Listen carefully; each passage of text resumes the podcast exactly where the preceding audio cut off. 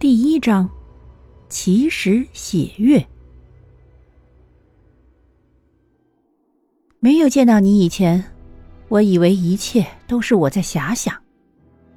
那次血月，那场盛宴，那颗弯出的心脏，那次意外，都是我的幻觉。见到你之后，我可以确定，那就是事实，那就是真相。当真相大白的时候，赤雾，你会知道你错的离谱。相信我，赤雾，你不会赢过我的。当枪声响起，这场帷幕也终于拉开。谁才是跳梁小丑？于杰的身影倒下了，胸口中了致命的一枪。他看着池武，恶劣的笑了笑，然后瞳孔溃散，呼吸一点点收紧，直至虚无。池武收回视线，面无表情的转身离开。黑色的夜下，所有的犯罪都被放大，同时也被遮掩。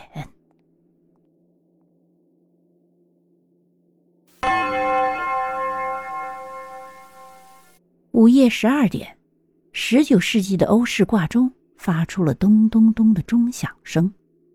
这面大型镜子里，倒映出一个黑色的人影。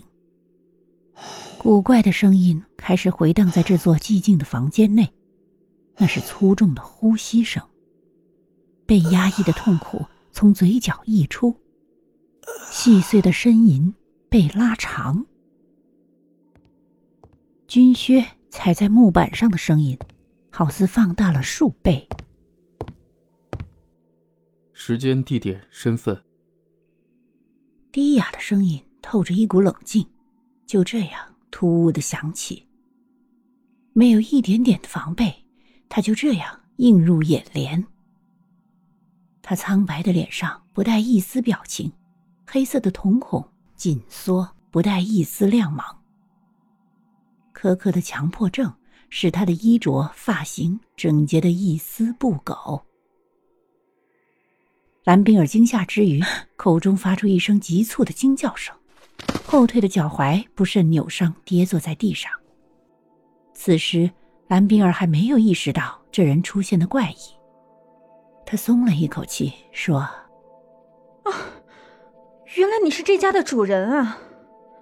我以为这家已经荒废了呢。”啊，对了，有药酒没？我的脚扭伤了。你是谁？齐勋亮默默的看了一眼蓝冰儿的脚踝，生硬的问道：“我是一名作家，撰写恐怖悬疑类的作家。你呢？我听说这里是一座荒废的住宅啊，所以才专程来这里的。没想到这里居然有人住。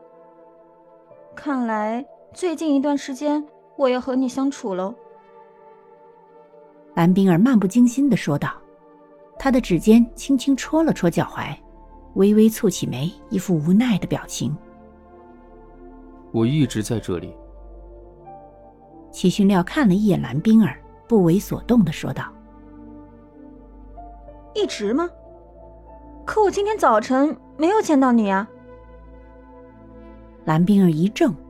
然后一脸狐疑的说：“齐勋亮沉默不语，笔直的站姿仿佛是一个军人。他的脸上没有一丝表情，他的目光平静的如同死水，没有一点亮光。”蓝冰儿抬头，一副理所当然的伸出手说：“你还没告诉我你的名字呢，拉我起来。”齐勋亮看着空中的那双玉手，良久之后。齐勋料伸出他的右手搭在蓝冰儿手腕上，轻轻一用力，将蓝冰儿拉起，然后快速松开手，说：“我叫齐勋料，别忘了。”说完，转身快步离开。蓝冰儿看了看齐勋料的背影，又看了看自己的手，歪着头，一脸奇怪的说：“真是一个怪人。”本集已播讲完毕，记得要订阅哦。